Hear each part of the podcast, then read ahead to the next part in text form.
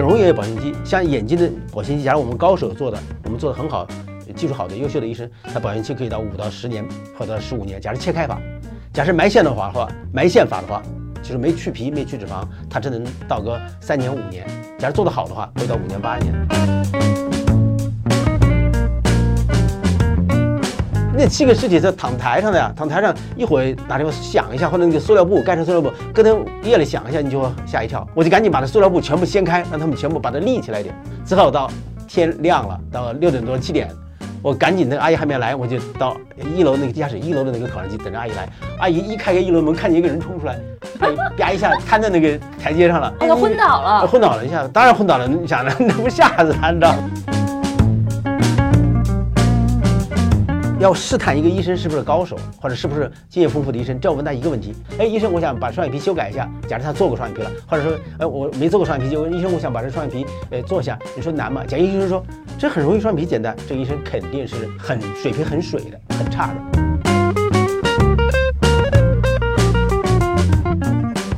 家收听本期一窍不通，我是主播小剖，我是贺连晴。我们开设一窍不通这档播客呢，是为了陪大家一起用满满的好奇心来感受世界的参差多态。所以每期节目我们也会请来不同领域的高手作为嘉宾，一起讨论一些有趣的话题。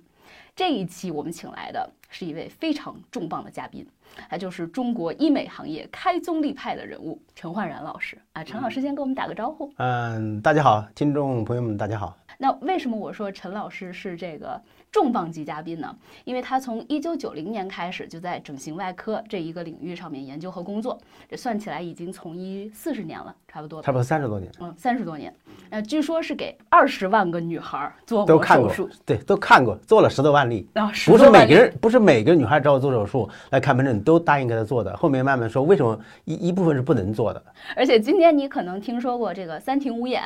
四高三低，对吧？然后还有风字形的这个审美标准，这些评价中国美女的标准，我以前其实一直都以为是古代的说法，没想到居然是陈焕然老师提出来的。可见这陈老师简直是这个医美领域的顶级高手，因为他整个就是呃定义了什么是美嘛。那我们今天就要好好拉着陈老师，把关于这个医美、整容、整形所有的问题都好好请教一番。我先问一下哈，就陈老师是什么时候决定要当整容医生的？就医学院里面是有专门的这种的整形的这种专业吗？或者科室吗？那时候根本没有，因为我是八七年，其实我真正当医生是八七年开始当医生了，来北京了，就八七年大学毕业，本科毕业。我们那时候要求特别严，就是你呃大学里面没有开医美或者整形外科这个这个专业没有了。现在全国到二零二一年也仅有几所开了，所以说以前我们大学毕业的时候呢都要就业啊，就业那时候我们就问大学老师啊哪个行业将来有发展的，我我的老师特别牛叉。那时候就是说，哎，那你记住啊，有三个比较好的方向。第一就是心理，将来做心理医生，因为物质极大丰富后，精神跟物质不平衡，对吧？光追求物质了，精神就会失衡，很多心理问题，你要呃注重这个方向。第二就是整形外科美容，人们为了这个漂亮，对吧？物质物质呃呃发达以后呢，他自己就觉得要臭美啊，要美呀，很更注注重自己的那个外表了呀，而且交往的机会也多了。然后这是第二个，你要尽量进到整形外科，哎，把别人漂亮点，追求美美这行业。第三个就是性，有关性，你看性的性医学，性医学不光是男女或者夫妻之间那点事儿，很多的一些性心理的问题，那么性性医学很多，像人家统计过，中国好像四十岁以上的男的有百分之多少，四十八还是五十八都有 ED，就是阳痿，嗯，对吧？这个将来也是很大的一个有前景的一个学科。是这三个你选中一个，将来肯定呃错不了。然后我就把这种子埋在心里了，我就我觉得大学就毕业了。那您的老师真的非常非常啊，他真的很厉害。这个老师，这个老师很厉害，姓韩，韩老师，韩磊，现在在那个美国自己开了一个好像医医疗机构，把三个都做。他他他不他做的那个康复的。然后我带着这个这个想法种子就到北京来了，因为那时候我们学校里面那时候我们还包分配，所以我们赶上中国的最好的经济发展的起步的时间，八十年代起步，我们刚好我们八七年就大学毕业，我们是最幸运的那那那一代。还帮我们分配，分配那时候就是谁是我们按成绩，那时候很按成绩，没有像现在这么走关系。谁成绩好，前这边前四、前五名，哎，有北京、上海，嗯，什么南京，我记得杭州这些，你随便填志愿，你去哪，你只要选就行了。但是以成绩来排名，我那时候因为成绩特别好，我都是前三名老师，第一名，然后就拿的是红色烫金的毕业证书，那毕业证书跟别人不一样的。然后呢，我就填了一个北京，然后就到北京来。到北京来哪知道北京来一下就掉到冰窟窿去了。到北京来后，那个院长特别特别厉害，好不容易把那个好的大学生，所谓我们老说头牌比较牛的这个成绩好的吸引过来，他就规定签合同，那时候还合同啊。合同那时候就有合同，这是不不罚钱。说你要到这来后，至少工作三年，你才能考研。因为那个时候特别严格，要招整形外科的研究生，必须有三年外科的工作临床经历，你才能考研。不是像现在好多临床，你你研究生一毕业就去考了，那那都不是正规的科班培养的。我们那时候你要三年的呃外科的基础，然后再允许你去考研究生。假如只有一次机会，三年后只有一次机会考，假如没考上，你就歇菜了，一辈子就不能再考了。就这么苛刻的条件，我们当时被迫就同意了。然后同来后呢，就开始在医院工作了，工作三年。差不多三年后，我在图书馆呢看着一个《中国健康报》上一整篇登了一个陈陈宗基教授，是中国反正是比较牛叉的，他那个时代里面也是排名前几的那个宗四级的人物，也就是后来我的博士导师陈宗基教授，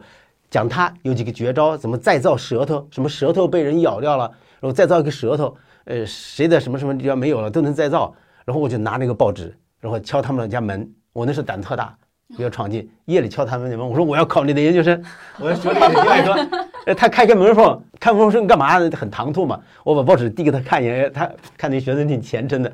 然后就拉我进去，在门口也没坐，就在客厅里说两句，说行啊，你考吧。我知道一个，你必须全协和考第一名，因为协和是中国的医疗的 number one 嘛，协和医大，你要考到第一名，然后再通过复试，你就可以来，要不然就没戏。我就把报纸拿着，转着下楼走了，然后就复习就考上了，果然就。陈老师学霸啊，对，就这个经历，对对对，所以入到这一行了，嗯，对对。所以他当时其实什么再造舌的，这有点类似于是身体机能上面的修复。对对对，美容外科的最主要基基础就是要再造外科，修复和再造。因为整形外科的原始的发展是在一战、二战，一第一次世界大战、第二次世界世界大战，整形外科才发展起来。为什么打仗才能发展整形外科？因为大量的被，比如说手手榴弹炸伤了，脸半边没，下巴没了，鼻子。打掉了，或者燃烧汽油弹，像抗美援朝那烧掉脸了，都需要整形外科干预，才能让那些人回貌、恢复容貌，然后再让那些所谓的这些对吧，英雄啊、勇士啊，他们才能回到自然生活里面去，要不然回不到社会里面去啊。所以说，中国的全世界是一战、二战整形外科极大的发展，中国是抗美援朝，抗美援朝，中国的包括我的导师，还有我导师的这些同事们都去抗美援朝前线去做整整整容和修复那些战士，所以整形外科发展起来了。这是整形外科的前身。后来，这是因为九零年代之后，慢慢慢，像我八七年大学毕业做医生的时候，那时候都没有听说过做个双眼皮、垫个鼻子。那个时候，我问我们导师，那时候咱不说某个演员啊，那个时代特别有名演员某某某，咱不能说名字，他要来，他要来做个双眼皮，都要那个那个那个他们的那个剧院，比如说是是什么剧团、什么什么单位要开证明，哇，要不然就是资源界的一套。在八十年代末期、九十年代初都不能做手术。都没听说过，你知道吗？所以那时候大部分还是延续的整个整形外科的基础，打下的基础就是修复、再造外科，还有烧伤的修复等等。嗯，这个是一个医美的前面的铺垫。所以任何一些整形外科医生要要想成功，他必须前期要扎实这个基础，才能后面才做医美。因为医美是比那个整形外科那里面的要求要怎么说呢？没前面基础你做后的话，一试刀就会容易出错。因为医美是锦上添花。是吧？那个是雪中送炭，对不对？对对对。你把一个女孩好好的，她花了那么多钱躺在手术台上，让你拿手术刀在她脸上去做雕雕塑、雕刻，或者身体上，她要多信任你才可以啊！而且你要多大的艺高人胆大才可以去敢做这个呀？不像现在，为什么现在好多这个呃，我们这个界里面好多毁容的，每年对吧？好多报告就是因为这个中间没有足够的培养和扎扎实实的基本功，嗯，造成这种混乱的现象。那您在学医的过程中都大概经历了什么样子的培训呢？培训很多呀。首先我们一去后。呃，比如一年级，对吧？一年级，然后就开始让你最简单的就是练缝合，那就是叫菜市场买猪皮，或者或买这个鱼的肠子、鸡的肠子来吻合，买猪皮。后面后面再慢慢慢训练到研二、研呃研三或者博一、博二的时候，就去做小白鼠，把把小白鼠那个那个尾巴剪掉，然后再把尾巴缝起来，让它长活。那个尾巴里面的血管比头发那么细，像头发那么细的血管，我们可以在放大镜下面。缝八针，你能想象吗？头发是那么细的血管，头发那么细，接通要缝八针才能把它接通，接通了老鼠尾巴就活了。这就是一个考试项目。假如你老老鼠尾巴死了，这课叉叉，不能就不能过了。还要练你的手的稳定性，是玻璃板上啪，导师考考考老师撒一把芝麻，嗯，然后让你拿着水管钳和镊子，看着表，看一分钟捡几个，捡到另外一个那那那个那个这个盒子里面，你看你捡吧。你你哆哆嗦嗦根本就加不准，一分钟开始都捡不了一两个，而且芝麻还不能加碎了。哇，呃，这是练你要的，练多久？这要练很久，这样每天都没什么事去练。像弹钢琴、拉小提琴似的，这是一个手上的小肌肉的协调活，呃，小肌肉的协调，这是很重要。这些细活，要要不然一下，比如说我们做除皱手术，整个头皮掀开之后，或者很多的呃颌骨的一些呃这个脸型那个那个截骨的手术，你看那个出血点，你半天哆哆嗦嗦都夹不住，那血都出了，出了人家欧了，像那个人来王贝，那超女王贝死了，就是一个血管没夹住，没夹住，做下颌角截骨，一个血管缩回去了，那一一瞬间没夹住，然后血管出血了，出血以后呢，那个血管的头缩到骨缝里面去了，你再也夹不住了。那医生很害怕，慌了，没经验，然后抱着那个小孩下楼到旁边的四幺幺一个海军医院，大概抱了也就是三五百米就死了。其实那是超级没有经验的一个医生，那时候根本不能抱，完全可以就应该是首先就用手大拇指摁住下颌骨，知道那个穿穿过那个血管的那个洞一个孔，把那个孔摁住，然后从嘴里面再纱上一块纱布，塞上一块纱布，然后躺平了呢，然后呢这时候赶紧打电话找高手来求援。就可以了了我在北京去救过好几次，不应当让他这种动，不应该动。首先要做局部处理。我在北京有一有一天晚上，就是十点多钟准备睡觉的时候，一个一个电话打过来说：“哎呀，不行不行，那个那个那个呃陈老师陈博士不行了，我这做了一个也是个王贝一样的手术，下颌角截骨出血了，那个那个现在止不住了，呃病人那血压往下掉了。”我说：“没事没事，你赶紧你找出那个下颌下颌下颌角后呃那个前下方有个小凹陷。”压住那个那个那个血管的穿出的点，然后嘴里面塞两块纱布，什么都别动，然后把把升压药用上，把血压先升上去，然后等我来，我赶紧打车过去了，救活了。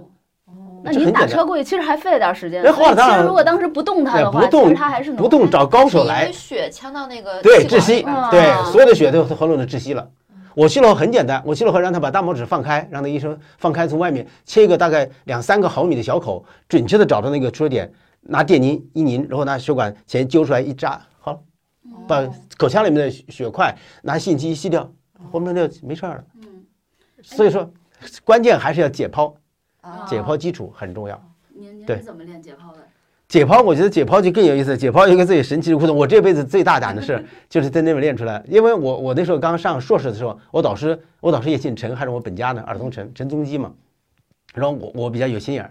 他他就问他就问那个呃别的导导师，好多我们那一我那一波有七八个学生，有七八个老师都带从硕士都带硕士嘛，我们上硕士，说谁愿意管这个学学学院里面学校里面那个解剖室啊？但是每个礼拜必须要换两次那个福尔马林水，里面有好多尸体，那个个都不愿意，都都呛啊。那个你们一到那停尸房那个解剖室去了，那简直戴十层口罩都不行。但是慢慢习惯了就行。刚开始鼻涕眼泪往下流，慢慢习惯就不怎么流了，就是就适应了。哎，我说我助手，我说我愿意管这个，因为我导师悄悄跟我说了。导师很好，说你小陈，你想师傅引进门，修行在个人。假如你想在这一行里面做成高手，你必须要把解剖过关。解剖过了关以后呢，你就可以在活人身上，你就知道指哪打哪里。你像庖丁解牛似的，对不对？你就知道这一刀下去，在活人一个女孩脸给你切开，你知道这一刀下去后有哪些地雷，也就是说你就有现在高德地图就有地图了，对吧？你知道哪地方地标，哪哪地方有血管穿出，哪地方有神经穿出，脸上随便动一下那个地方，有可能他可能就有面瘫了，有可能眼睛就闭不上了，有可能就流哈喇子了，口水往下流了，就碰着了。你不能在活人上练呢，我也不能教你，你就应该到停尸房尸体上去练。嗯，我记住他这个了，所以我把这个钥匙抢来了，然后我就专门去照顾这些尸体。尸体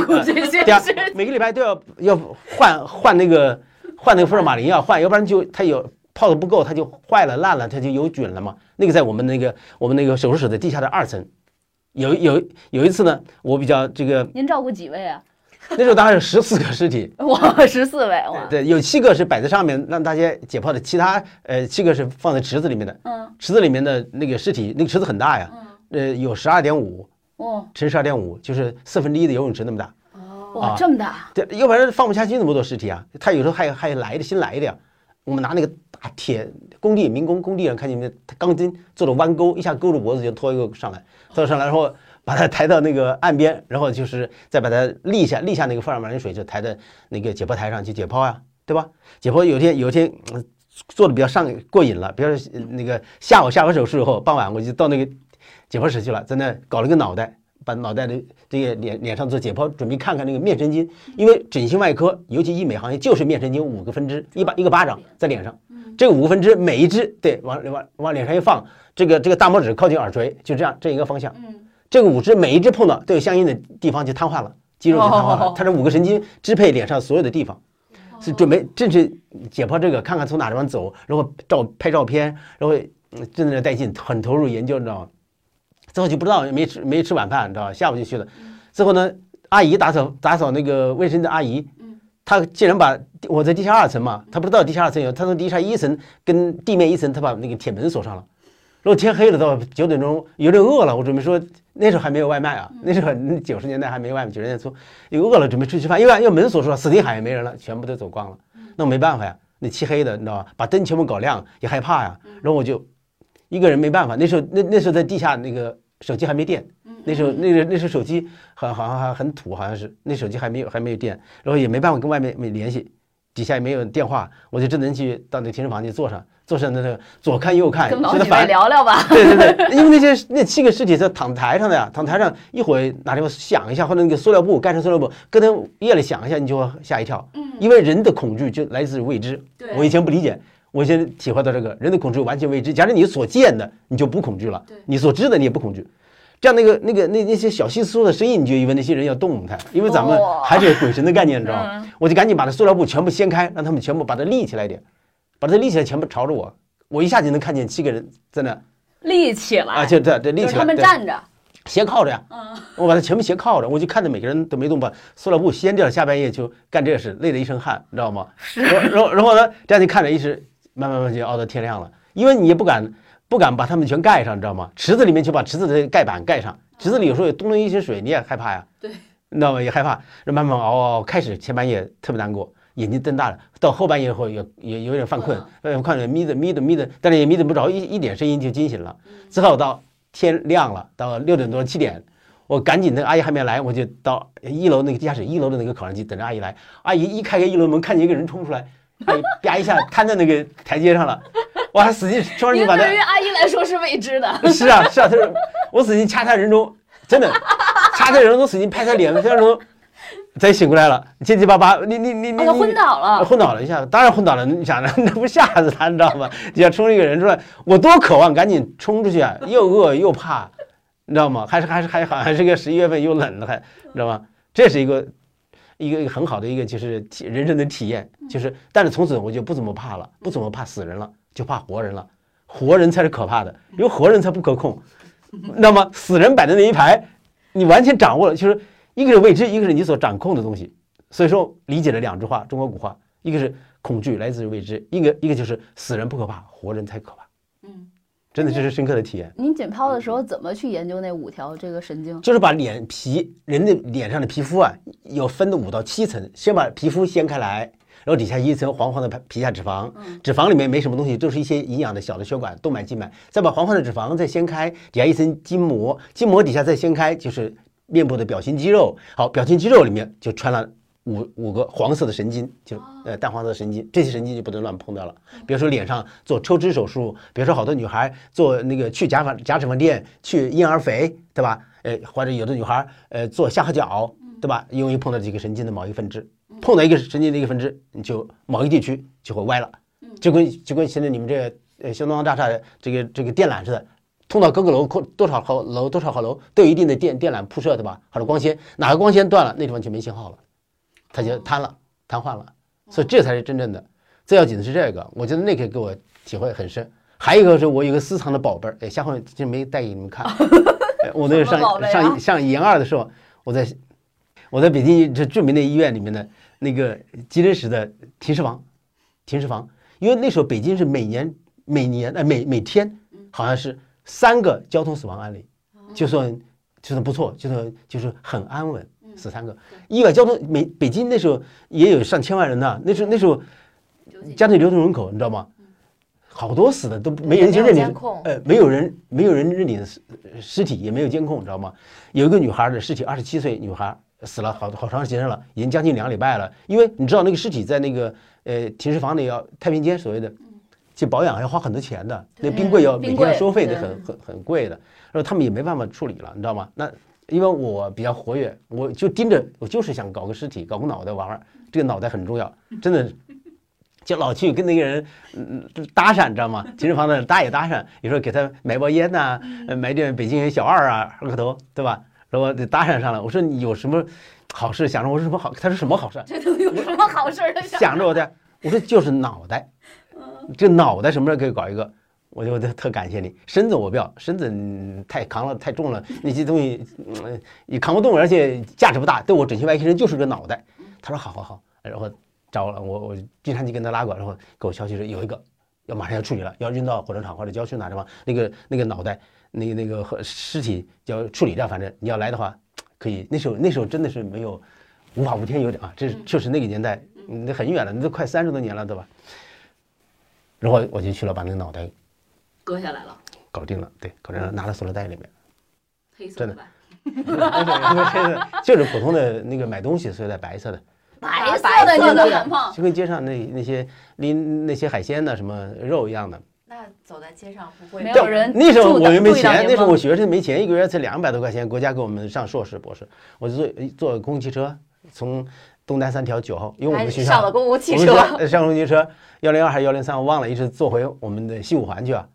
因为我们住的那那边啊，路路上还滴水呢，公共汽车司机要问，呃说北京这公交车界就有一个一零二号车的对啊，你们你们 你这买的什么东西啊？我说还有点那个冻的东西，有点像化。他说没事没事，因为我扎了几个口袋嘛，它冷冻的。那时候还没有搞福尔马林，那个尸体是新鲜的，特别珍贵，哦特别珍贵，它没有泡过，哦是新鲜的，新鲜的哪去找啊？那大宝贝儿被被被我撞上了，你知道吗？要是福尔马林呢，上个车就刺鼻子全都发现了。然后我拿回宿舍以后，拿出我的平常那个煮方便面那炖炖东西的电饭锅，放在里面。先我先先别炖了，我先是解剖，我先解剖，先解剖，放在那个做着方便解剖。我们那时候是硕士是两个人一间房，博士是单间，哦，你知道吧？呃，非常好，不是集体宿舍那种的。然后放在桌上解剖，解剖了两三天以后，把皮掀开，新鲜尸体很很珍贵，掀开以后就能看特别就跟活体差不多，接近度有百分之八十。心里狂喜，每天搂着那就看看看看，把这个脸上的神经血管全部掀开以后，解剖了三四层结构后，看差不多，照了好多照片后，就把它放在电饭锅里面煮了。煮了，我想做出骷髅头，就把它那个骷髅头的标本留下来，因为把肉全部剔掉后，骷髅头里面就有各种孔，比如说脸上二十多块骨头组成的颅面骨。为什么一个女孩好看，一个女孩不好看？所谓的骨相，所谓的骨相就是那个颅颅面骨的结构首先要好看，就跟地基是你家买的房子的户型似的，户型不好看，怎么装修也没戏。对，这种承重墙不能拆，对不对？是吧？所以说关键要看那个骨头里面的骨相是什么结构，然后每个骨头缝里面那个神经和重要的神经和血管穿出的点你要做标记。嗯所以过了两把瘾，一个是把整个脸上的解剖搞清楚了，进了一大步，同时把骨头拆开来弄过去，把它组装，然后把它弄了一个完完善的一个骷髅脑袋了，骷髅脑袋，然后把它用那个桐油浸泡，然后用那个那个那个那个那个药水涂，然后把它涂上不同的颜色，呃，每个骨头是颜色，然后就一直保留，现在我还保留着呢。真的啊女孩长得漂亮吗？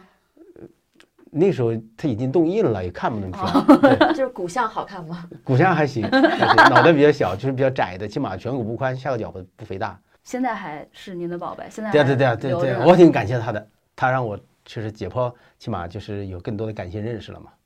哇塞，对对，这太刺激了。幸亏没有同学来找您玩啊。不不不不过肉也挺香的，说实在的，真的。等等等等等一下，那个那个就是肉您怎么处理了？汤就倒掉，倒到我们后面的花园里面的花非常鲜艳。其实我原来我们上大学的时候，我们到四年级的时候也就帮人家去处理尸体啊，那时候枪毙的尸体。我们在大学本科的时候，这是研究生的时候，本科的时候，那高年级的去到到到到那个刑场上去，对吧？那时候那时候没有那那么多的那些就是就是捐赠，嗯，现在尸体更难了。嗯现在有几个家属愿意捐，就我们学医的签署了这个，就是说死了后把尸体签这么专赠起来。将来我们要死了后，我们都签过，我们都签过那个承诺书，死了后把尸体捐给协和医科大学，然后做作为那学弟学妹们做标本，嗯，对吧？一般的人都不捐呢。嗯，中国的传统文化这个也阻碍了相当一部分的这个得到尸体标本的这个机会，哎，那是不是说明现在如果要当这种形医生的话更难了？那更难了，那就更难有那么多的尸体了。现在尸体很难现在有很多人供一块尸体。原来我们上本科的时候，呃，本科的时候是两个人供一个尸体，你想优厚条件多好。嗯，如果你看我上硕的时候，你看我一个人掌控了那么多两位数的尸体，嗯，现在不可能没戏，十个人八个人捧着个脑袋对，都只能看看一。个班能看到一个，对就是叫大体老师嘛。对啊，对对对，你就不得了了。现在没有人去捐嘛，对吧？而且以前那些枪毙的话，那些就是那些刑事犯什么之类的，现在国家也就是法制建设各方面都完善了，也不给你了，也不可以给你了，嗯，对吧？这个渠道也没有了，嗯，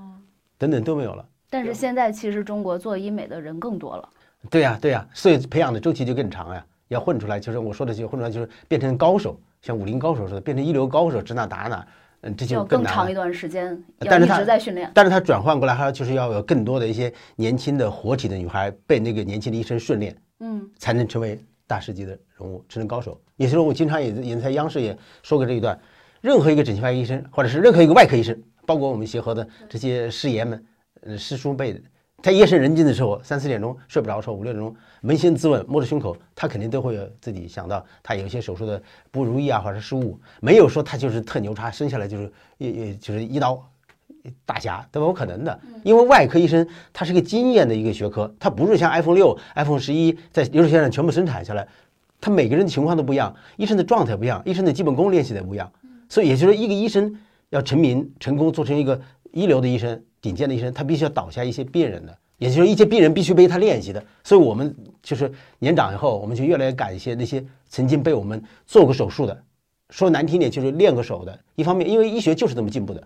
对这些爱美的女孩听中听见，她也没办法直白而已。这一代一代人为什么会都要传承呀。像现在好多好多一些年轻的这个这个医生要去发展，就都在身上练呀。现在尸体解剖上看呀，然后在活体身上练呀，嗯，对吧？你必须要经过这个过程，不是生下来都是高手。所以为什么医疗资源那么那么紧缺，都要找呃有名的医生，呃年长的医生，经济呃就是技术比较好、经验丰富的，尤其外科医生开刀，对不对？这就是个原理啊，大家都明白了呀。那您之前做那个十万的都这个女孩儿、男孩儿，就是所有的这些，就是曾经为您这个这个训练的铺垫的对啊是啊是啊我很感谢他们像我，我到现在你看，我到现在五十多岁，快六十了，我都，我都是我还记得我第一例的做的双眼皮是什么样，第一例的下巴是什么样，真的是印印象非常深刻。第一例双眼皮应该好像就是人大的一个姑娘，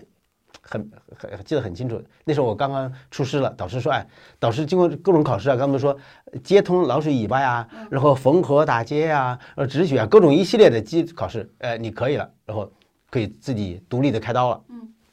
第一例就是那个女孩来做双眼皮，她妈妈带她来的，我现在印象非常深刻，是一个南方的女孩，嗯，真的。然后，但是那个时候九十年代初期的时候，那时候好像审美还没有现在这么好，人们只觉得单的变双的就觉得是个飞跃，呃，至于变成什么样的双呢？至于它的弧线是什么样，是开扇形，是平行形，是是凹进去还是什么样，他们都没有理念。嗯，那您有吗？就我那时候也没有太多的理念，嗯知道吗？都都是很懵懂的，你知道吗？对对美的探探索还是在原始原始阶段，知道吗？所以他他妈妈挂了号，非常那个有，当然我也是非常有信心的，觉得自己非常有信心的去做这个手术。在手术台上后，我的导师就不在了，对吧？他带我做过几个，他就不在了。这都已经上了博士了嘛，然后就我就自己做做手术，确实是导师不在旁边，确实心里直打鼓，对吧？但是但是手没到多次的阶段，总觉得不好看，哪一针缝的就觉得都不牢靠，还哪一针这个弧线不太好，那反正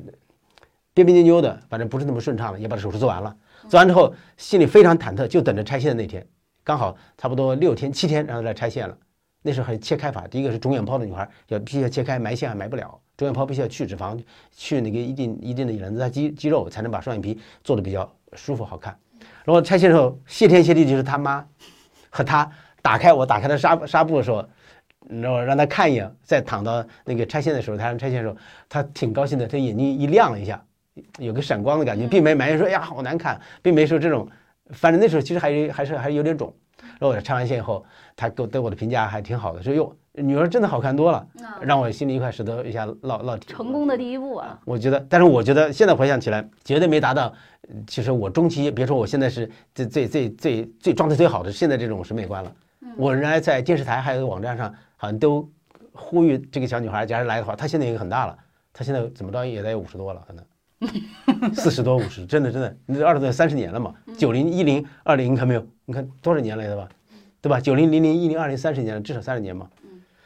当年人大的这位那个其实就算是阿姨了吧，听到我们这期播客的话，可以来找陈老师哈，就联系我们，我们可以帮您接下陈老师。是啊，也该修了，差不多了，也到保鲜期了。所以整容是有保鲜期的，这是我十几年前、二十年前提出来的。任何东西的保鲜期，不是你买的车厘子、买的草莓就一直放着不坏的。整容也有保鲜期，像眼睛的保鲜期，假如我们高手做的，我们做的很好，呃技术好的、优秀的医生，他保鲜期可以到五到十年或者十五年。假如切开法，假设埋线的话的话，埋线法的话，就是没去皮、没去脂肪，它只能到个三年五年。假如做得好的话，会到五年八年。因为双眼皮是动态的，它是动态的一个一个一个地方，脸上只有两个半地方是动态的，嗯动态的手术它就保鲜期就稍微短一些，或者它就更难一些。两个半除了眼皮还有哪儿？眼眼皮啊，嗯，还有哪呃？，酒窝呀，啊酒窝。啊，还有还有嘴唇啊，嘴唇也是动的地方，酒窝算半个，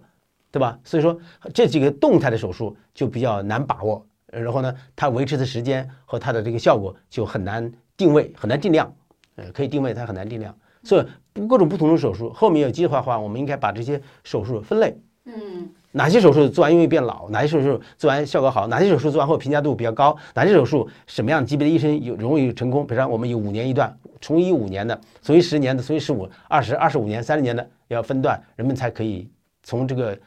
听众才从听众才从这里面能获得一些知识。他去选择医生的时候，他还知道、哦、我这个医生啊，要找什么样的段位的医生。呃，我这个求美者做的手术，找什么样段位段位的医生去做还比较靠谱，而不能成为深深的成为小白鼠被人练手了。对对吧？这也是一些也知道知道意义，可以把它分类，对不对？那我我一直以为现在这个随着科技的发展，这双眼皮已经变得好弄了呢。不不不，要试探一个医生是不是高手，或者是不是经验丰富的医生，只要问他一个问题。那时候一个小姑娘去，或者找个你的同伴或者闺蜜去跟他说，哎，医生，我想把双眼皮修改一下。假如她做过双眼皮了，或者说，哎，我没做过双眼皮，就问医生，我想把这双眼皮呃做一下。你说难嘛？假如医生说这很容易，双眼皮简单，这医生肯定是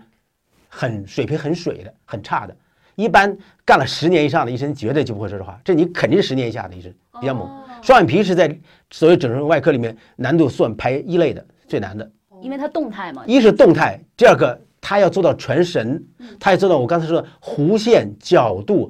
静态、动态、睁眼、闭眼都不卡粉，对吧？化妆水因为卡粉也是就假了呀，对对对对吧？然后还能跟你的气质、跟你的发型、跟你着装、跟你的职业、跟你的民族习惯、跟你的生活的地域环境，是东方西方生活，这都有关系，要考虑这么多，也就心灵的窗口。对，因为不是光考虑一个双眼皮变双而已。对把双眼皮变双，那是刚刚入门的三年以内的医生，五年以内医生，他是把双眼皮变双。好点医生，比方说十年以上的医生，他就变双后讲究到他弧度。再好的医生，十五年的医生，他弧度的同时，他也跟眉弓高度、鼻梁的高度，对吧？跟额头这个角度都要去搭配。二十年、二十五年以上医生，他就要考虑的更多；三十年以上医生，他考虑的更多。他考虑问你，小姑娘你在哪生活呀？你会不会移民到呃北欧去啊，还是国内啊？你平常是做什么工作？喜欢什么样发型呀？你这双眼皮我们要考虑，你性格怎么样？是活泼的还是内敛的？还是沉静的呀？还是比较，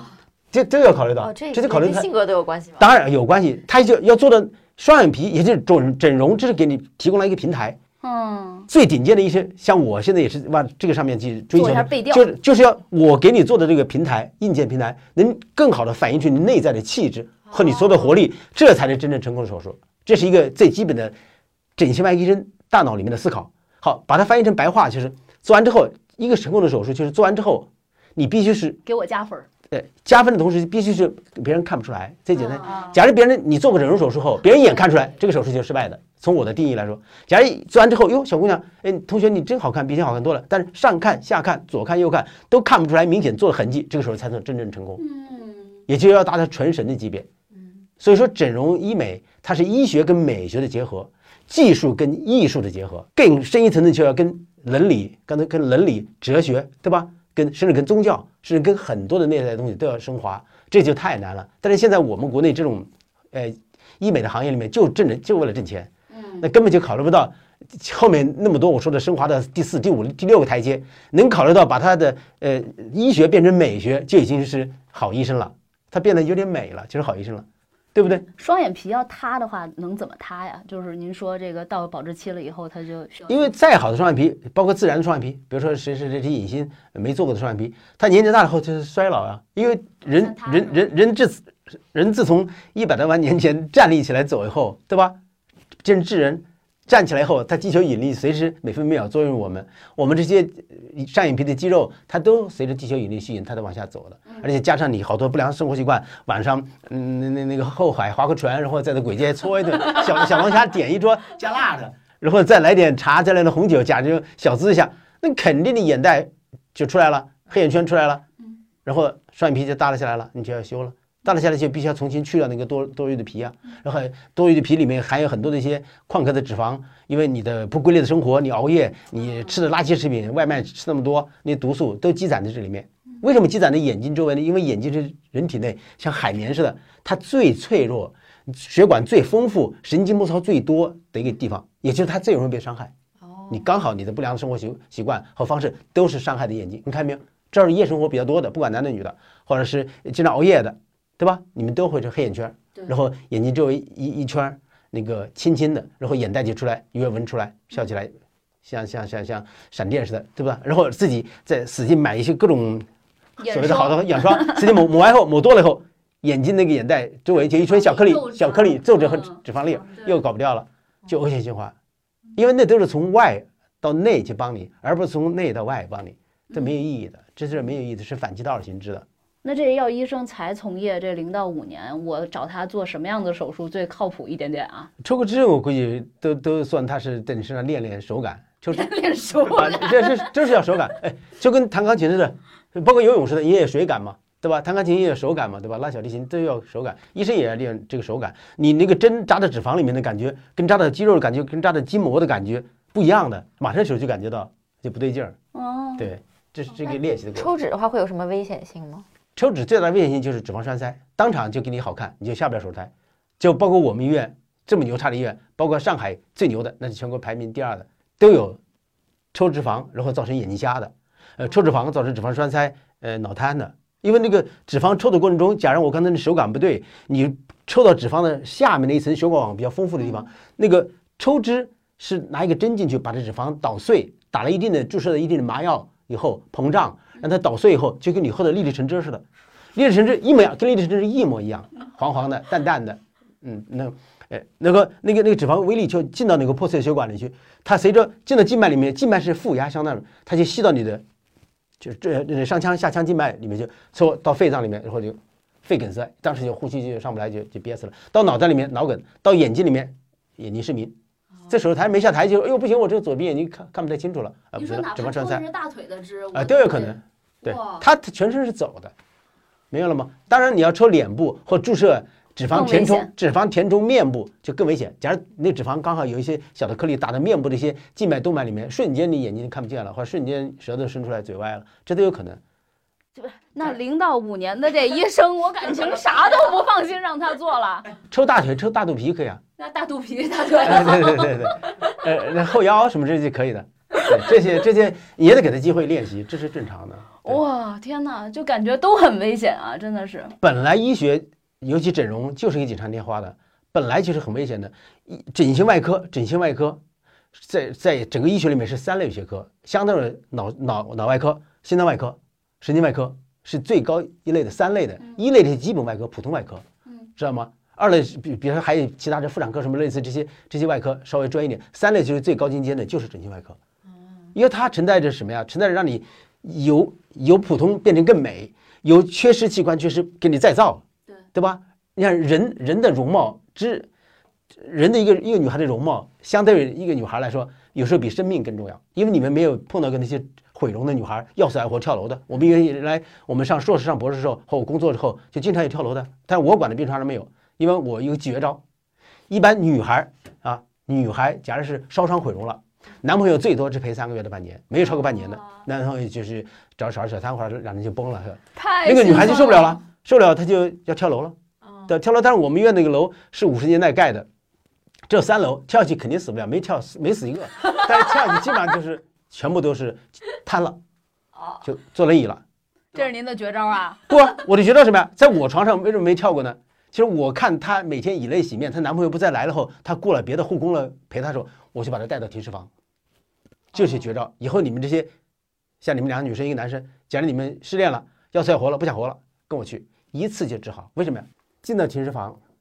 你看看那些标本进去，每个玻璃盒子里面有手、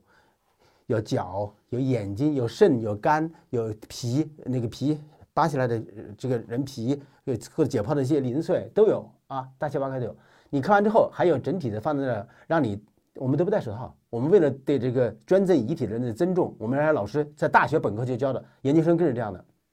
我们原来的严老师、严教授，我们上研究生的时候，那个那个呃是挺受我们尊敬的这个解剖学教授，他自己吃饭拿馒头弄完尸体，馒头都可以直接吃，我们都不用戴手套。为为什么？因为他说了，那个尸体标本比你吃的馒头要更加干净一万倍，因为它一旦有一有几个细菌，那个尸体就腐烂了，就烂掉哦了。你馒头里面全是细菌啊，你这还放了酵母呢，还酵母菌呢。哦所以说，让你去用手感受一下那尸体，冰冷的尸体，再看看这些尸体，人到那以后，大卸剖开分解开以后，你就知道活着是多多么重要。一个男朋友算什么呀？对，对吧？嗯，没有男朋友过得挺好的呀，对不对？男朋友男朋友跟你结婚以后，还或者你丈夫以后回家就呃刷着手机，打着游戏机，你你就是看着头条，搞这些乱七八糟的，然后也不帮你做饭，也不帮你带孩子，也不帮不帮你陪娃做作业，你还要他，他走了更好。嗯，然后呢，你看完人，你就教他人之所以要成为人，首先要活着，这是第一句话。好，假如你死了，你跳下去死了，就变成这样的，这还是最好的一个结果，还对社会有贡献，还能被我们医学生还来呃敬仰。我们每次都进去后，都会心里面的感激他这些前辈，奉献自己身体给我们做铺路石，嗯，对不对？所以他们每次看完这个以后，震撼，超级震撼。出了那个解剖室，再到地面上看着 阳阳光光格外的明媚，真的小鸟叫起来以后，比以前更加动听悦耳，再也不会跳楼自杀，没有跳的，一次就治好了。真的然后再一转头看到您，然后 您在阳光下显得格外的伟岸。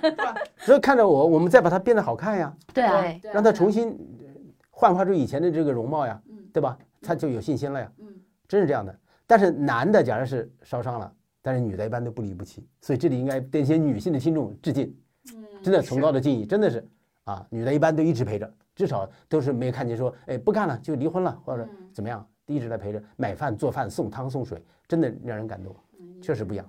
这个看到了这个身体，又看到了这个后面的人性。那您刚才不是说嘛，这医美是这个技术和艺术的一个结合，就是咱们理解说练解剖，其实是在技术上面其实一直在精进。那美学这块儿您是怎么精进的呢？美学上，我觉得就更有更更有意思了，更要花更多的时间了。美学上，我那是就是背了一个包，我专门一个那那个大的一个工具工具包，里面放了很多东西，有相机，有游标卡尺，有卷尺，有石膏粉、石膏做模型的这种呃蜡模各种东西，背着干什么？就街上去找美女看美女。我总我总觉得这个坚信一个道理，导师我导师也特别同意我这个这个最话糙理不糙的这个道理，话粗理不粗的道理，就是你没见过特别漂亮的鼻子。没见过特别漂亮的身材的女孩，没见过那个颅面骨特别好看、骨相特别好的女孩，真正活生生的在你面前，你怎么能承诺把一个女孩比较相貌平平的，还是把一个比较丑的女孩做成好看呢？嗯，尽管书上都有，书上都是平面的，不鲜活的，对不对？图片是不能让你成为一个优秀的医生的，所以我就背上那个包。那时候北京还比较就是怎么说呢？那时候人还没有这么多防范心理，人与人之间还比较有情感，真的。然后我一般去星巴克。麦当劳、肯德基或者那个披萨饼，对吧？这些必胜客这些这几个地方最爽了。然后看着美女，然后就凑到她旁边去，然后跟她交流。啊，你还交流呢？在交流就，假如我就觉得她鼻子很好看，我就跟她说啊，就就跟她说，哎，你好，或者是校园里面，尤其去去去北电、中戏，哎，传媒、中传这些，那是叫那是叫北广。去操场上，他们正在运动过程中，对吧？一般人运动的时候，他比较放松；在外面走的时候，他有安全感，旁边有很多人；还有在一些公共场所，他都有安全感，对不对？你就可以跟他聊啊，说你这个鼻子特别好看，嗯，我是整形外科医生，我我想把那个鼻子照个照片，嗯，就是呃正面、侧面四十五度，每个呃每隔三十五度仰头位都照照个六七张照片，然后假如那你同意的话哈，我给你照照片，我会去做研究，然后请他喝个喝杯咖啡或者吃个披萨饼，然后假如吃完之后感觉很好，他又愿意跟你聊这个，他并没有反感，你不把你当小流氓，那你就掏出你的这个做模型的石膏粉和和蜡模来后给他涂糊他脸上，糊他脸上，涂个模型，涂个模型拿回家研究啊，家里好多这种做出来各种鼻子呀、嘴呀、整个颅面骨啊、面部啊，但是咱们不是说这脸是一个综合的一个分数吗？我单挑一个鼻子好看也不管事儿啊。因为你在街上不可能看的就都是那么全部都好看的呀，你总有一些个体的有闪光点的呀。全部好看的脸也要做，也要做整体的脸的拓模，就知道他为什么骨相那么好看。所以其实您在路上走路看到这些人，其实您看的都是支离破碎的，或者对看到我看的都是组件，嗯就是配件，就组装块好不好看。我现在不背包了，看到没有？啊对我现在背包立马觉得好看，就要先拍照，然后就做模型了。现在就没那么冲动了。那时候年轻的时候，对这一行超级痴迷，我整夜不不睡觉的做手，我做手术做了通宵的。嗯我们院长都拿酸奶，半夜三四点钟拿酸奶，呃，弄点什么什么咖啡，让护士插一管子插到口罩嘴里面，然后用注射器打进去，因为一边做不能停呀，因为这是病人病人那个在手术台上麻醉啊，全麻呀，做通宵都干过，狂热吧。嗯，那时候也不怕累，那时候三四四十岁左右，那劲头足的很。难怪做了十多万个。真的通宵的干呢。院长的，我们院长和党委书记都非常震惊，这家伙确实爱这一行，是个疯子，就是就喜欢做手术。所以在街上看那些美女，找了好多。印象最深的就是有一次在美术馆，也是幺零三路电车，那时候开的美术馆，美术馆那站下，前面一个女孩，身材也挺好的，那个女孩的鼻子跟额头搭配超级一流，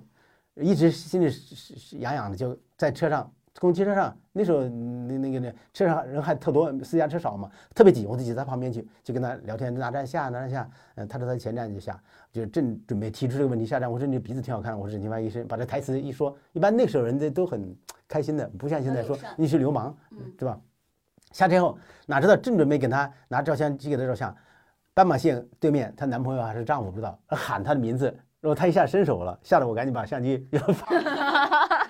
那还是有点胆怯，怕挨揍，可能是那时候你知道吗？呃，好多这样的，但是大部分基本上的一一般的女孩儿都是愿意的。您您大概看了多少个组件儿以后，然后大概盘出来一个自己对美那至少判了，至少那时候至少看了个五万八万个女孩儿吧，天天看，街上到处看，真的。印象还印象这还有一个深的就是那时候我快要做那个博士论文的时候，那应该是九九五九四九五年的时候，坐地铁，那时候根本没有数码相机，嗯也没有，还是那个特别土的幻灯片嗯，咔咔咔那个幻灯片，就必须到新华社对面那个宣武门那地方去冲洗，只有那里冲洗质量最好，要不然你这个博士论文的幻灯片冲坏了，不就没有文史资料了吗？然后我就坐地铁，那时候地铁互相之间是不通的，我就在另外一节车厢里面看到隔壁一节车厢里面，不是不是我要看那些美女，你们把我不要想的是好像小流氓似的盯着女孩看，是它是自动的眼睛就要去找，你除非你闭上眼睛。现在我一般坐地铁，但是现在都开车了以后，我就闭上眼睛，除非闭上，因为睁开眼睛它自动就来，几秒钟就要扫过来，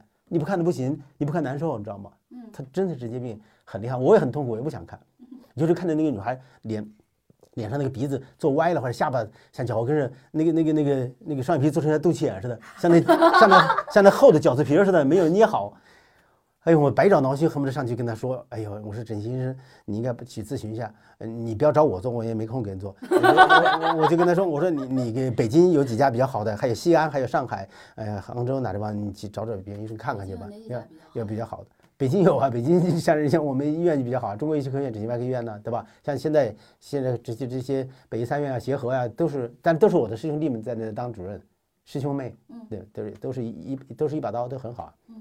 让他们去看看，要不然心里难受。哎，这时候对面车厢里面看到一个女孩，超好看，有点像以前的我那个刚上硕士时候，我的偶像是那个那个宫泽理惠，哇，日本的那个宫泽理惠，然后嫁给那个桂花田相扑的那个。丈夫，哎，对对对，嗯，特甜，然后超像，基本上有相似度能达到百分之八十五以上。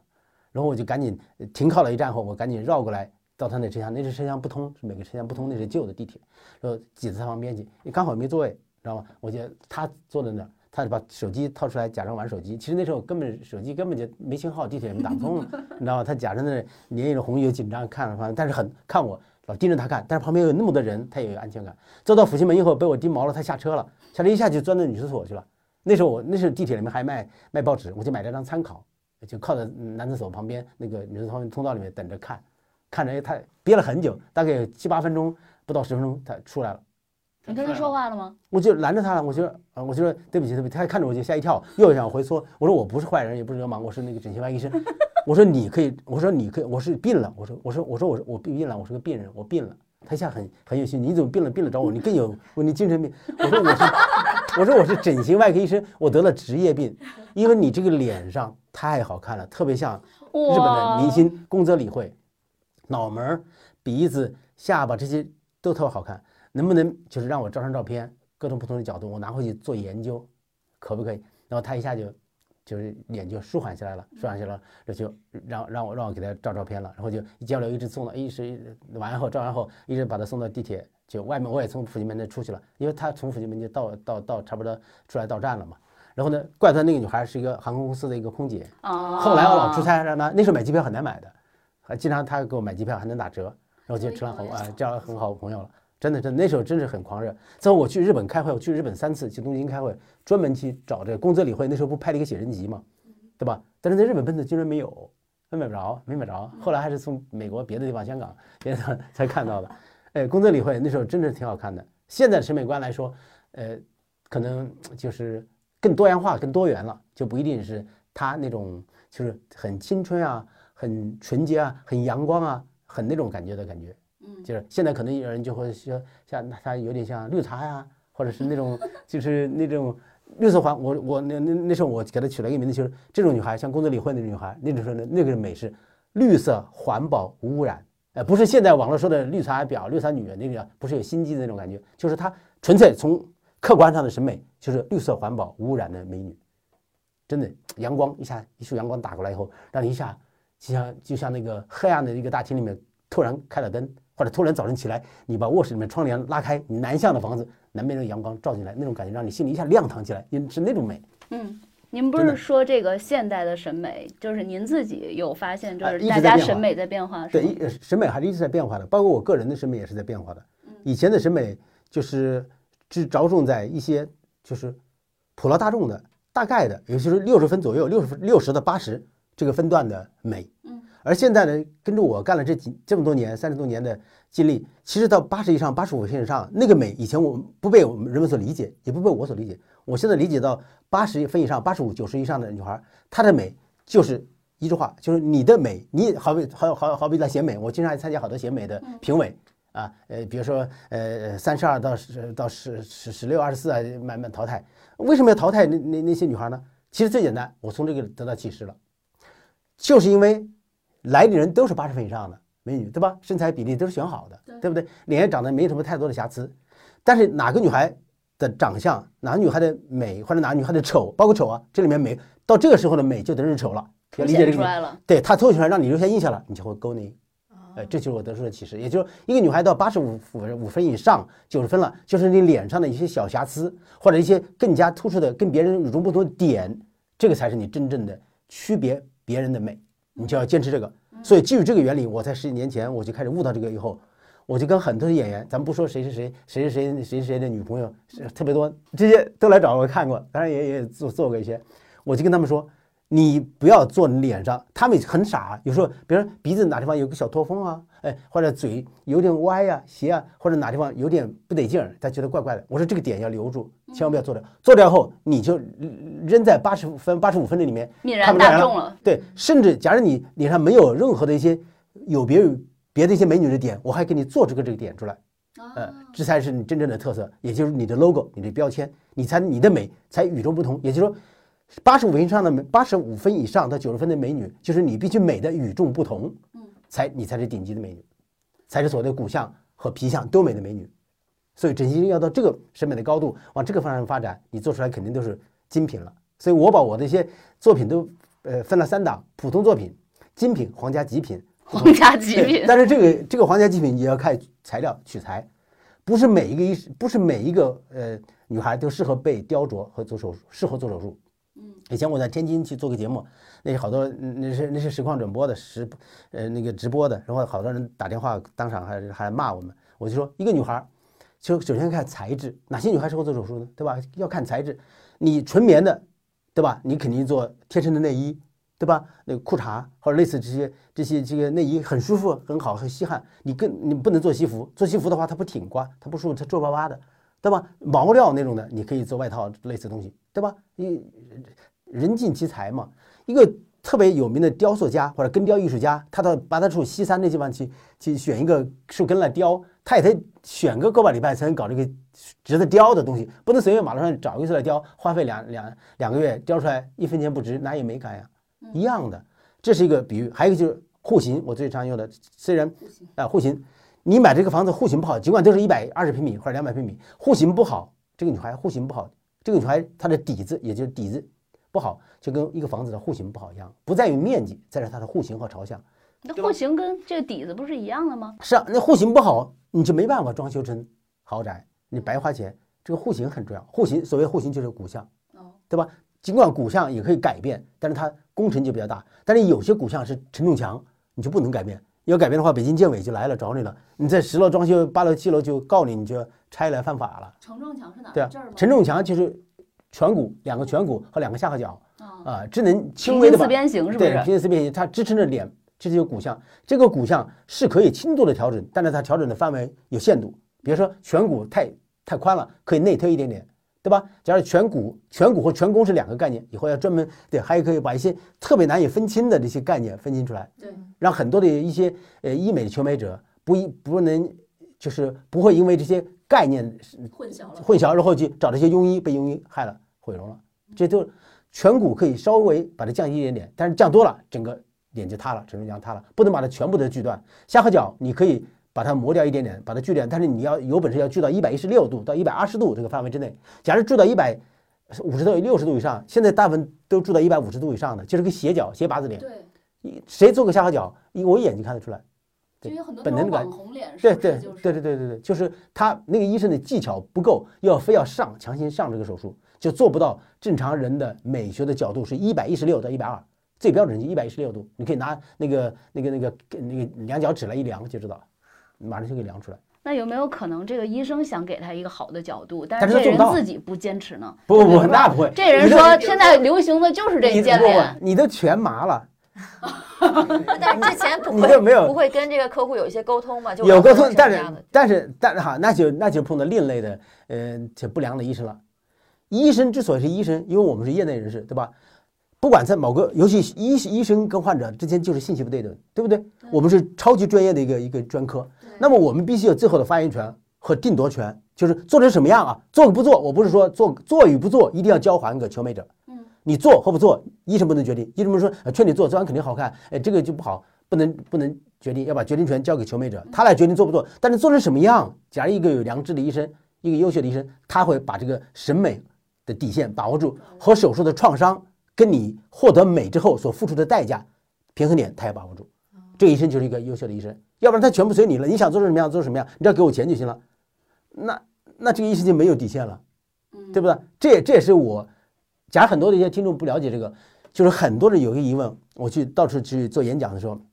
很多人问迈克杰克逊，呃，当然他已经过过过去了，对吧？我们对他表示尊重，他还是一代超级巨星啊歌王嗯，歌王对。但是他的鼻子为什么做了六次以后还通出来，然后留个大疤了，这个假体都跑出来或者骨头跑出来了？那很多人说他那么多钱，易永峰他也不认不会不认识好莱坞贝弗山下面那些那那么多优秀整形医生，那为什么呀？就是因为他找到的那些医生都不是最顶尖的医生，顶我说的顶尖就是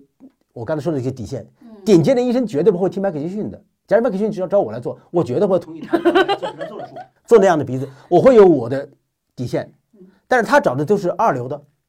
医生，然后随着麦克杰克逊，你不做好，给你一百万美金，对吧？不做，那五百万做不做？总有人给他做的，对一次一次做，做六次，这里拖出来了。因为任何东西都有界限，都有限度的，不是无限的，知道吗？这个鼻子里面放假体，像迈克尔杰克逊以前的鼻子那么宽，黑人的鼻子，对吧？哎，这没有种族歧视啊，嗯对不起。这真呃种族特点就是他鼻子比较塌，比较短，要把鼻子做成向白人靠拢，又尖又高。那那个假体，不管是用肋软骨，或者用硅胶，或者用膨体材料，一定会越顶前面的鼻尖皮肤所承受的压力就越大。做了第六次之后，鼻尖顶破了，假体凸出来了为止。那前面的，我想不是医医生做的，肯定不是，他肯定换了好几个医生。前面一两次的医生肯定是比较优秀的医生，呃，拒绝了他不能再做了，要做找别的医生做，别砸我牌子。所以我就经常本着这个最低的限度，经常有说，你要找我做手术，对吧？这个底线必须是我来把握。对，你也想要做成那样的，你给再多的钱，我都会给你做，因为你砸了我的牌子。你说谁谁谁这是陈焕然医生做的，那惨了。我就碰到很多的有钱人啊，有钱人牛得很呀。咱咱们国内什么什么一个什么乐坊的乐团的，咱不说那很有名，一说就不说了呀。他他他爹地他爹呃带着他来拿了一沓子钱，啊十万八万吧，做人放，哎你就按照我呃女儿理解的这个呃鼻子要这样做，做成这样就好看，做成这样好，然后嘴唇要做成这样性感一点，要要翻下来，然后还有一个浅浅的一个沟，然后就觉得好看，对吧？我我觉得你肯定不适合，因为你你你你你这搞民乐的又不是西洋乐的，对不对？你这个做完这个肯定不好看呀、你这不行。他爹怒了，一脚就把我们那个办公室的玻璃门呢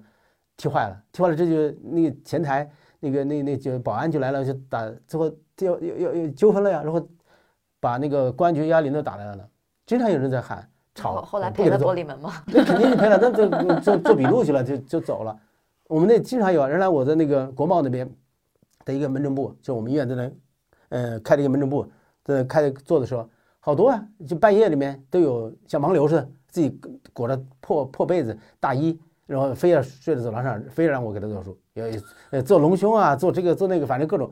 等我跟他交流过后，他的审美观根本跟我不一致，这就绝对不能做，不是钱的问题，是砸牌子的问题。嗯，所以找我做手术比较麻烦。前些年好多报道是要沟通对吧？呃，说比考。比比考清华北大的录取率还低，为什么呀？因为你找我做手术，首先我们要沟通，首先我们审美观要过三关，最简单的三关，第一关就是审美，我们俩审美不一致，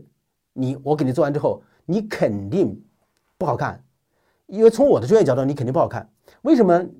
不好看呢？是因为你认为那个好看，是你个人的审美观。整形外科行业里面是三个审美观的碰撞，至少最初级的要要界定一个手术好不好看。你个求美者自己有个审美审美观，你肯定带了一个审美观来跟我沟通。医生有一个职业的审美观，你做完之后，你的闺蜜、你的同学、你的家长、七大姑八大姨父母大众的，审美观，对社会这个背景头有个背景墙，这个背景的审美观，这三个碰撞要一致，这个手术就要容易成功。而作为我们业者，顶尖的医生就必须要把握这三个审美观的平衡点，这是最要紧的。而且你要守住这个底线，要不然做完肯定是砸你的牌子，是不能给他做，不能做你就真的是劝退，劝退他就是哎特别牛，要不然就发火，要不然就告状了。嗯，也就到卫生局就告状去了。但是我们这个业特别好，卫生局告状，卫生局呃那个呃官员也不会讲道理，因为只有我们医美行业的医生可以有权利拒绝病人。哦，所有的行业，假如我感冒发烧了，或者你你你你难受了，比腰腰腰扭了，你去看，那医生敢不给你看吗？你不跳脚了，对对吧？但是我们就可以，因为我们俩审美观根本不一致。我跟你做完后帮了倒忙，你砸了我的牌子，而且我我我觉得你做完后比现在更难看。你愿意花这个钱，你愿意花这个钱，我还不愿意给你做，因为影响我的声誉。嗯，不是你有钱的问题，是钱不能解决的。所以好多人碰到我这个医生特别葛，所以好多网上好多的负面的我的报道也特别多。那么就是我拒绝的病人太多了，首先审美观这一关就过不去，就没得谈，知道吗？好，这是一个。第二关就是手术的风险关，手术风险，手术有哪些风险，哪些风哪些风险，哪些风险，对吧？很多的风险，比如说你呃做个呃下颌骨或者抽个脂有脂肪栓塞，打个脂肪也有各种并发症，像鼻子也有一些可能出现的问题要跟你讲清楚，对吧？还有第三个，其实第三关应该放在第一个去，应该三关第一关是心理关，嗯，心理不健康的，基本上不能做手术。别人男朋友吹了，哎，老公有小三了，老公的呃小三胸比较大，嗯 他就觉得自己胸比较小；呃，老公的老老公的小三那个臀部比较翘，呃，翘成长腿，他觉得腿短了，他要把截骨把腿增高，真有这样的，然后要丰臀，有这样的，对呀、都有啊，呃嗯。就那个男朋友换了一个女朋友，那女朋友呃哪个地方比他好看，他自认为其实他比那个女朋友还好看，但他自认为不一样来做，这都不能做。就是女为悦己者容是不能做手术的，要女为己者容才能做手术，这是第一个叫淘汰掉。第二个就把自己所有的问题、所有的生活的不幸福、所有的工作上的呃不顺畅、所有的婚恋不好，都归结于自己容貌的，也不能做，因为你这个解决不了。还有等等等等其他的，遇到一些挫折、心情不好的那个阶段，刚好在人生低谷，通过整容来发泄，这些都不能做。所以，呃但是我们整形外科医生又不是专业呃精神科和心理医生，怎么辨别这个心理关呢？所以第一关是心理关，第二关是审美关，第三关才是手术风险关。要谈到第三关的时候，就已经要同意前面两关过完了，就准备要做手术，这是把风险告知你，最后尽个医生的最低基本的义务而已，对吧？所以第一关心理关我们把握不了，我们就会让他去安定医院，还北京回龙观医院，他们有专门的心理测评。真的，一般找我做手术，我假如发现你的心理不适合做手术，我就会建议，哎，丫头，哎，小姑娘，你让你妈妈或者你自己去这两个医院挂号，然后可以预约，然后做个心理测评，测评然哦后你没有抑郁，没有强迫，没有这各种容貌焦虑啊，对对，这种没有各种。没有心理问题，你就第一关是心理关先过啊，第二关就是审美关，审美关一定要碰撞，因为审美观淘汰的病人，包括一些有头有脸的社会上，咱不说是 北电中心这些，反正都是有级别的啊，有的是老师，有的是学生，说这演员什么的都很多，他们都很恨我，也在这一点，但是他们说个最简单的例子，但是他们若干年后一直在感激我，还有很多啊，还有很多的一些审美观不同的就是什么呀？他特别固执，他就拿一些照片，对吧？拿一些照片，呃，图片往上扔，呃必须我做成这样的，呃，鼻子，或者这做成这样的下巴，或者做成这样的双眼皮，他也拿组件儿过来的。就 拿过来。但是很大部分医生，包括我们的教科书上，这是一个我呃表保留的一个观点，都是这样的病人就不能做手术。但是恰恰相反，根据我三十多年的经验，恰恰假如他拿了很多的一些照片，但是这个照片他只拿一类型的美女照片，假如他拿很多拿拿好多十几种不同类型的美女照片，一会儿就做成这个，一会儿就做那个，那么这个女孩你就要打个问号，她审美观没定型。对对吧？好，假如他只拿一类型的来做，哎，这个应该是可以接受的案例。但是教科书上，包括现在教育一些年轻的整形外科医生入行的时候，这个是列为不能做手术的，因为他自己不知道为什么，这写书的人可能想想的。反正我是呃成长为这个有些临床经验后，我就反对这个观点，说恰恰拿这个照片来做手术，那某一类的这个呃鼻子或者下巴、脸型、双眼皮，说明他的审美观正在趋向于成熟。我们就怕审美观经常变的，知道吗？今天喜欢这样的，明天喜欢那样，又不能挨拉锁，对不对？整容必须是有风险的，是有创伤的，对吧？也就是说，对，这也插播一下，整容首先有几个前提。第一个，每一个整容手术，不管是小到打肉毒素，哎，打这个玻尿酸，每个手术都有风险，都会死人的，都会毁容，都会危险的。尽管是微整也一样，每个手术都有风险，每一个手术都有创伤。第三个，每个手术都会遗留瘢痕。第四，每一个手术都会有并发症，对吧？这些手术都是有后果，每个手术都会有中期、远期、后期的一些要维护等等，这些都有的，不是没有的，不是说好像那个那个那个医生就是好，或者医院大三甲医院你就怎么样？不是的，是客观存在的，就跟你抽奖似的，中体育彩票两块钱买中奖的几率是一样的，对不对？好的医生这个几率降得更低，哎，差的医生，对吧？经验不足的医生，他中奖率高一点，而已，对不对？所以所以说那个那个那个刚才说哪了？审美观要定型了，说明他定他拿同一类照片来照，肯定定型了呀。你应该放心的跟他沟通，就怕什么都不拿的也有不能做。哎，陈博士你那么牛，你那个嗯把我做的好看点行了。就好看是太抽象了。这太抽象了。一般我们就一般我的台词就是首先，哎，丫头，你你你想做哪儿？你我先听听你对你的容貌的评估，然后再听听我的专业意见，然后我们俩碰撞一下，然后找到一个结合的点，嗯，对不对？帮你把握一下，你就可以这个手术就可以继续往下谈沟通了，对吧？但是大部分医生上来不跟你沟通，这是他就拿着东西在你脸上比划，再跟你劝说，再给你分析，这样的医生就不是一个好的医生了。医生首先要听对方的，然后两人互相交流的探讨，充分的探讨。这个一个主要的点就是第二关是最要紧的。为什么我说第二关要重点说？第二关也能鉴别很多的庸医和一些混杂的我们队伍里面的呃外行串起来的，他们从来不愿意跟病人去讨论做成什么样，他只讨论如何做。嗯，这是最主要的点，不知道你听出来没有？你你不相信，你可以化妆自己到一个医疗机构去，首先前台咨询师来设计师跟你谈，谈完后那个医生跟你谈，很多的一些求美女孩特别可怜，就是陷到一些医生和一些前台的陷阱话。术里面了。对，画出来就是拿着 A4 的纸，那医生给你画，哎，这个手你不应该这样做，你看要切个切线切口，那这个去掉这条脂肪，切这条这个东西，那最后变成这样，那这样，尽在说医生最擅长的，对，对，知识他做的事情就是怎么做是医生他决定，做成什么样是你发言。所以听众假设就记到这这一段，他觉得他就没白听这个，就是你讲求美者讲找一个女找一个医生做手术，你始终坚持医生你把我做成什么样，你这是为啥？和我想做成什么样，你能不能做到我想要的那个样？这医生当时就崩溃了。你不要听那个医生跟你说怎么做，怎么做是你的事儿。对，我咱们得有碰撞，对吧？对碰撞我也得拿出来东西，而且对，你愿意对听我的。意思吗？你们往往只关心这时候怎么做，因为你们害怕，要，怎么做呃危险的，打麻药是全麻、局麻呀，呃，做完后呃疤怎么样，几天拆线，这些这些当然也也也要关心，但是不是重点。你要重点关心那个医生，我做完后是我想要的样子吗？嗯嗯，这医生一下就咯噔一下。这个医生假如不是高手的话，遇到专业的人了，哎，对对，遇到专业人了。这医生假如不是高手的话，就不敢见这个活了，就不敢就是跟你再继续沟通下去。假如那个医生就避开这个，你别管做什么样的，应该这么做这么做，那说明这个医生庸医是骗子蒙人的，你赶紧要换别的医生。假如那个医生静下心来跟你谈啊，你应该做成这样就好看。你看我给你模拟出来，哎，你做成这样就好看，你不能做成另外一个类型，另外一个类型就破坏你整体这容貌了，或者你这个鼻子怎么样怎么样。他具讨论具体的做成什么样，嗯嗯，而不是讨论具体如何做就是好医生的入门标准，这是好医生的入门标准，这是入了门。但是大部分医生和前台都不跟你探讨这个，因为他就回避这个。为什么要回避？你知道吗？因为做出来不是那样，你就会有意见了。他做不出来呀，对吧？他也他就引到他擅长的如何做里面去了呀。对对对嗯所以我跟患者沟通交流的时候，百分之八十到九十都是我们俩探讨，我非常切身的想知道这个女孩想做成什么样，然后我能不能做到她想要的那个样子，做到她想要的样子，她想做成这样，我的技术又能达到她的样子，然后这个样子放到社会上去，也 OK，是不是好看？也 OK、嗯这个时候呢我就觉得这个时候可以做，这个就成熟的一个病人。有他要在呃安定医院或者精神科医生有那个呃心理咨询正常的测试正常的这个这个证明给我，对吧？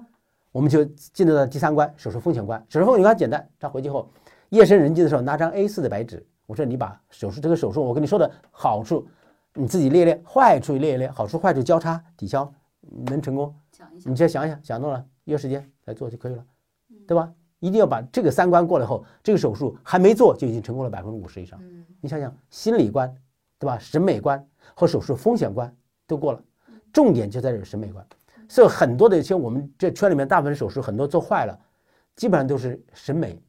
失败了。一患者没有审美观，就求美者没有审美观，医生也没审美观，我把它称为美盲。这也是十五年前、二十年前，应该二十年前我提出的。中国十四亿人，那时候是十三亿人，至少有十二亿以上的美盲。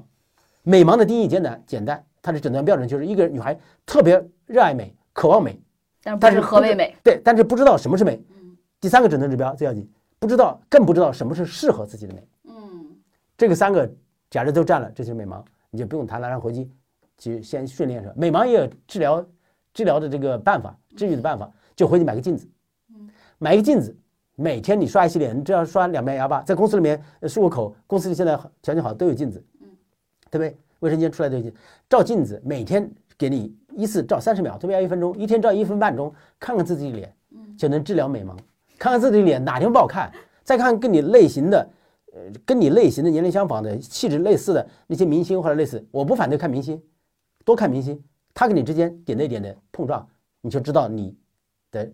丑在哪。但现在也有好多明星长得都变成网红那个样子了。是啊，那是因为碰到庸医了。我刚才不说了，他们到了八十分以后，就反正掉掉头到八十五分以后，没达到我刚才说的八十五、九十以上的那个高级的境界的审美，他也就反而一路向下一掉就掉到七十、七十五、六十五下去了，就完了。现在整容的审美，这个一一巴掌伸过来后，真正成功的只有百分之二十。这个原因就是因为我们国内缺乏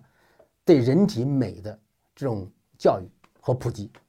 不是技术问题，技术是另外一个问题。技术大部分医生培养他必须有个艰难的路，但技术也很重要啊，就是啊咱们刚才说那几大门类哪一些手术是特别容易做，毁的？技术是两个问题，技术是你审美提高后，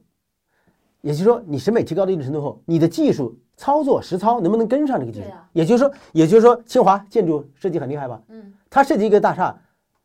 施工队能不能盖得出出来？豆腐渣儿万一是对对对，呃，这是两个问题。所以医生，整形医生为什么很难成为大牌的顶尖的医生？他必须又要会设计，又是你设计，还又是你监理，还又是你施工，三位一体，对医生的要求很很高。嗯，明白了吗？但是这个没办法，这个行业就是就是这样的。那我们在这个行业现有的情况就是这样的基础上，咱们去说说哪一些市面上的这种整形的手术其实是比较危险大的，或者说如果你没有找到一个二十年以上的一个老牌的，像您这样的从业者，你可能做这种手术真的就风险很大。肚皮大肚皮抽脂，抽 脂，哎，大肚这我皮，听出来了，对啊，还有大腿抽脂，大腿呃大腿抽脂都是要要要难一点的，因为大腿它是一个一个前后扁椭圆形的。我见过很多的庸医把大腿抽成方形的或者圆柱形的，你把大腿戳成圆咕噜的圆柱形的，这个女孩也没办法穿牛仔裤和穿短裙了。嗯你看没有？好看的大腿是前后扁椭圆形的，这个要仔细观察。我很多年前就观察出来。还有一个大腿并拢后有四个菱形，这也是我二十年前、二十多年、三十年前发发现的这个规律，也是审美的那个一档。腿腿怎么审美，对吧？直线不是不直线，单纯的直线不是美，不能造成美，一定要有曲线和弧线才能造成美。所以每一地方从头到脚，我我不是原来写本书嘛，提出这个审美的概念后，从头到脚都有审美的标准，都有个大概审美标准。但是这个标准不是精确到几厘米、几毫米，它是一个比例，是一个和谐的自然的比例就好看。这是我天天观察那美女观察出来的。那那脸上的呢？是说那种注射玻尿酸啊、肉毒啊什么的，啊相对来说简单一些吗？这这个是比较简单一点。对，这个这个只要不打到血管里面，不造成栓塞，那应该没什么问题。而且这是这是目前那那最多的人付钱的东西。对，为什么这个这是目前医美行业里面做的最多的？为什么做的最多？赚钱快，那个那个那个风险低呃风险低，然后见效也快，但是长期中期效果好不好他不管了，反正是把钱收走了。那像打这种玻尿酸或者什么这种除皱的效果会好吗？或者时间维持能长吗？半年的半年到八个月嘛，玻尿酸它就吸收了嘛，肉毒素也是一样的嘛，对吧？是这个要是这个这个问题要这样分析，这个女孩首先她这张脸或者身体来一张脸嘛，我们以脸为标准，她首先存在哪些问题是要分清楚，它是结构性的问题，对吧？就简直结构，就户型就是除了承重墙不能拆，先把墙拆打了才行，对吧？假如她是呃骨相和结构性的问题都很好，那这是一些表面的皮相的问题，那就可以打肉毒素、玻尿酸这些来解决。对吧？是你们家贴墙纸还是刷地磅漆，对吧？是刷漆，对吧？这可以可以去讨论，都不用拆墙，也不用吊不吊顶，对不对？或者做不做隔断这些类似的，是不是做一些别的造型，对吧？这这这个分析分清。所以一个女孩来，首先要分析她的容貌存在的问题，整容一定要是首先找问题，这个女孩要自己去找，也还是审美观。所以三观：心理观、审美观和手术风景观，重点就是第二关。但是第二关是所有的医生不愿意谈的，因为谈第二关给医生给医生自己的压力非常大。嗯，你是自己找不自在呀。你跟那个女孩跟她说把她要做成多好看，而且告诉女孩我能做成这样好看干嘛？你不是自己倒霉吗？你最好是告诉女孩做成肯定好看，但是如何好看不要说，你就说怎么做维权可以改好吗？可以改啊，可以改，哦还能改好？可以改。只要是他没有把局部像麦克杰克逊似的局部的那个组织坏死，假如这块皮都没有，这肉都坏死了，一个大洞窟窿，那就要从耳朵后面搞皮肤来补它，那就牵扯到是再造外科了。那就是先再造一个鼻尖，然后再找我们来把这个鼻尖做成好看的鼻尖。对吧？就像我来博士论文，为什么我的就是呃技术上有自信，就是因为可以说全世界或者不是不光全中国，没有一个医生有我这么好的训练条件，这是非常自信的说，我做博士论文做男变女，女变男，那些做了几百个，全国百分之九十的变性手术我做的。那个女孩来了后，那个一个那个男孩来了，我打算做的脸，他就想做成女的，他是不管你怎么样，你你你可以发挥你自己的想象力，把它做成什么样就是什么样，那就是这么好的机会，练了几百个，不光在市场上练，活人上练，可以从骨相到皮相全部改变。做完之后就很好看了，因为他只想从女男性的角度变成美女，还必须要嫁嫁得出去嫁人。你看这有多难？你普通的女孩，我把一个男孩变成女孩，首先把这个男的变成一个普通的女孩吧，不说丑女，最后再把普通的女孩到这级别好不容易爬上再变成一个美女。但是普通的女孩来，首先她就是女的了。我前一段就 我工程就省了一大半了，你起码是个女的吧，对吧？那那个是男的，我做了好多那个那个超级大美女，做成有李嘉欣为版本的。李嘉欣现在移民到加拿大去了，嗯，就是变性人，做的超漂亮，做了关之琳，做成那个啊，对的版本的。关之琳那个更像，他们去深圳玩，去香港玩，穿着关之琳经常穿着白色的风衣下飞机，好多人还让签名呢。那很多年前真的特美。所以真的可以把一个人的容貌完全变成另呃外、当然可以，。对对，只要只要有足够的，现在我们所掌握的整形外科技术确实技术确实挺好的，只要你有足够的时间、足够的勇气、足够的钱，找到足够好的医生，这四个你就可以做成想做成什么样什么样。所以有没有通缉犯来找您给人整？有有有啊，有通缉犯呀，你那来那那来很多年前，我念硕士时候，那时候这这个里面可以随便当笑话说。那时候我还上网找了那个拉拉登组织的，拉登组织就无国界医生组织拉登组织，拉登那时候不是不是美国定义的恐怖分子，分子拉登是美国的亲密战友，对对对对吧？他开始扶持拉登的，你知道吗？跟对吧？他那那地方也招整形医生，最后再后最后我看新闻说拉登最后整到后自己容貌，把那一个团队的医生都团灭了。所以你就没去。我就没没敢去，一人一百万美金给他做手术，最后没出山洞，做完事做完了，到都都都全反正全哦，就知道的全都那什么了。对对，是有啊，这种整容多得很，这种离奇的，国内我也碰到很多的通缉犯找我整容，然后找完整容后，最后在央视十二频道、法制频道一看，哟，这不是我那个做的那个通缉犯，我赶紧就打电话呃举报去了，我说这这刚做完哪些哪些地方，这里还有他的术前生活照片，啊，这样这样可以吗？不会违违背什么那个不不，这这不配合办案呀，对，那公安局应该是找你了呀。啊？对对对，这公安局来找你了呀，对吧？还有一个最主要的一个一个一个一个就是套牌的一个女孩，她去泰国玩了以后，她去泰国玩，然后呢被通缉了。为什么被通缉呢？她套了一个人的牌，在深圳买了一个房子，然后她就一直没搞月供。她在泰国玩了可能三个月半年了没回来，然后那个真实的那个人说我没买房呀，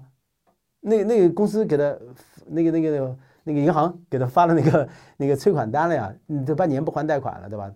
就他套牌套的这么彻底吗？连脸都套套了是吗？对都都套了，离奇故事多得很，以后有时间可以慢慢的说。我我记得您之前有说有一些手术做了以后，确实是容易让人变老，是吗？对对对，最简单的就几个手术，比如说做眼袋，假如你在二十多岁，像中戏、北电、北广那个、那、那、那个，就是中传那些小孩儿，二十二三岁、二十四四五岁，熬夜呀、不健康生活方式啊，天天写稿子、编辑啊，又背背背那个台词，然后有眼袋，这时候假如那个人下手狠了，或者下手哆嗦了，或者是手术失败了，一定比以前立马显老，显老三到五岁。这是一个手术，眼袋手术。第二个双眼皮，双眼皮假如做的特别的难看，难看具体就是太宽，然后内眼角看的太多，一定迅速下了手术台还没等拆卸，老五岁，百分之百，哦，这立马就变老，真的。还有一个做完之后变得有点土的，不要紧，酒窝。假如你把酒窝做到两个腮帮的侧面，那那就是你的户口，你的户口在城乡结合部，没有进到城里，五环外，也就是能坐一边儿。一边然后做到瞳孔的内侧，瞳孔垂线的内侧，做一边，然后做到下巴上，让他笑，笑才有。酒窝很难的，酒窝一个位置要定。第二个做单还是做双？第三是坐的口角旁边颊部还是坐在那个下巴下面？如果做完之后是笑有还是不笑有，还是不笑和笑都有，这很有讲究的，要不然就是祸口迁出城了，千万不要乱做。女孩到一定年龄之后，她假如是脸上有肉了后，不是我们男人才有满脸横肉变成油腻男，女性也有油腻的中年女性。油腻的定义很复杂，有空专门可以讲一集，或者以后讲。对，就是因为她脸上胖了。中年男性和中年女性，讲并在一块说就没有歧视啊，对吧？中年男性、中年女性，假如脸上特别胖，然后有有一个在侧面的酒窝，他就油腻了。所以要打瘦脸针是吗？对，叫减肥，你知道吗？问题在这儿。你看，很多大部分的医生都没有我像我观察的那么细致入微。我是确实很爱这行，一说到整容，我特别狂热，你知道吗？我观察的特别细致，就是入心了，你知道吗？所以观察特别细致，好好多地方微微的一点改变，这个女孩传达的气质或者这个男孩传达的气质就改变了。其实说到最后，节目真正要把自己容貌变好，真的是应该去从内而外的修炼。嗯尤其年轻的女孩儿，就是由内而外的修炼，把眼光收回去。嗯然后呢，健康的生活方式，也不要熬夜，然后呃不要吃垃圾食品，然后适当的锻炼身体。嗯她容貌自然就会维持到四十岁，也能很好看，也不一定完完全就要去充分的去追求整容。只有那些户型有问题，那就是有硬伤，脸上有硬伤，比如说眼睛小眯缝眼、大肿眼泡，比如鼻子太塌，或者是呃鼻孔有点大，一看上去就有点那个那个那个智商有点没充电，要不在线要充电的感觉，有点土的。然后你这个整个上嘴唇长，对吧？然后下巴往后缩，什么类似这些这些东西，这些是硬伤，你就要去整容。你通过内在修炼，呃，都看书啊、听音乐啊什么这些练瑜伽改善不了的，知道吗？所以整容要辩证的看，这是给你一个平台，平台到了以后，呃，找到靠谱的整形医生，给你做到一定的级别后，到了八十分以后，你就应该刚才那三大件，就是读书、听音乐、练瑜伽，然后让你的气质从外往内收回来，这就是个大大的美女，就内外兼修了。那非常感谢陈医生，这期播客我们就先录到这里。最后照例留一个互动小问题给大家：你是否曾经对整容心动，或者你能接受自己或者自己的另外一半整容吗？欢迎在留言区和我们聊一聊。另外也欢迎大家来关注我们的微信号“一窍不通 Pod”，关注以后就可以参加我们的听友群。如果你有什么特别想问嘉宾的问题，可以在入群之后告诉我们，我们来帮你问到答。那如果你认为本期节目也很有意思，欢迎分享给你的朋友，也欢迎大家订阅以及评论。谢谢大家，也谢谢陈医生，再见。再见。再见。